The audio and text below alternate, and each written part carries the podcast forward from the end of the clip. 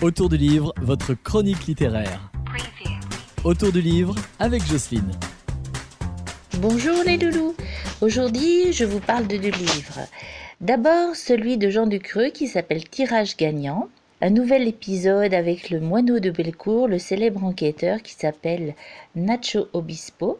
Un enquêteur qui sort de l'ordinaire, qui est un anti-héros, mais qui sait bien dénouer les affaires. Et là, c'est l'histoire qui se passe euh, le vendredi 16 mars 2020, où il y a eu lieu un, un incroyable tirage du tuto de la Lyonnaise des Jeux, et qui est constitué des numéros 1, 2, 3, 4, 5, 6 et le complémentaire 7. Et grâce à ces numéros, un tirage tout à fait improbable, il y a 8 gagnants au profil très différents qui se voient récompensés chacun d'une enveloppe de 10 millions d'euros.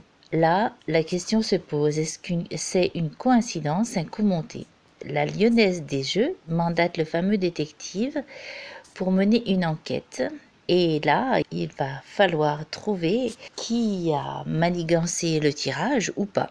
Alors, dans ce deuxième opus, moi j'ai vraiment retrouvé le premier et j'ai beaucoup aimé euh, l'humour piquant. Euh, Là, on découvre aussi euh, des rues de Lyon et, on va aussi dans la campagne, dans les départements limitrophes comme la Haute-Loire, la Loire, le Puy-de-Dôme, la Saône-et-Loire. Et là, tout se passe avec le masque sanitaire sur le nez pour rencontrer les huit chanceux. Ben, Jean Ducreux est vraiment fidèle au premier opus de cette série.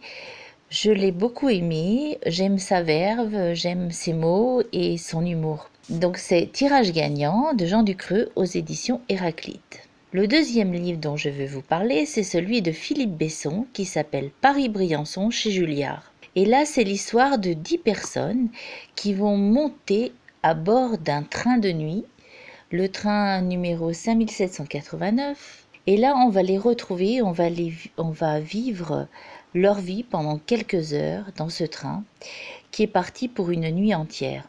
Ces personnes vont se retrouver dans un espèce de huis clos. Ils vont se laisser dire, ils vont se raconter, ils vont s'ouvrir aux autres, ils vont se faire confiance. Il y aura des mots changés, des secrets aussi. Et derrière ces apparences, on va voir tous ces êtres vulnérables toutes ces personnes victimes de maux ordinaires ou de la violence de l'époque, des voyageurs qui vont tenter d'échapper à leur solitude. Mais ce qu'ils ignorent, c'est que à l'aube, certains trouveront la mort. Et du coup, ce roman, c'est vraiment un suspense où on découvre chaque personnage les uns après les autres, et après, ben, on part en voyage avec eux. C'est vraiment euh, comment est-ce que la vie peut faire se rencontrer euh, des gens euh, bizarrement, fortuitement, et tous ces moments en fait que l'on peut vivre et qui sont empreints de vérité et euh, vraiment de justesse? Philippe Besson, c'est quelqu'un qui a écrit beaucoup de romans, mais celui-là, je l'ai trouvé très très beau. Donc c'est le livre de Philippe Besson, Paris-Briançon chez Julliard. Et les loulous, je vous dis à la semaine prochaine.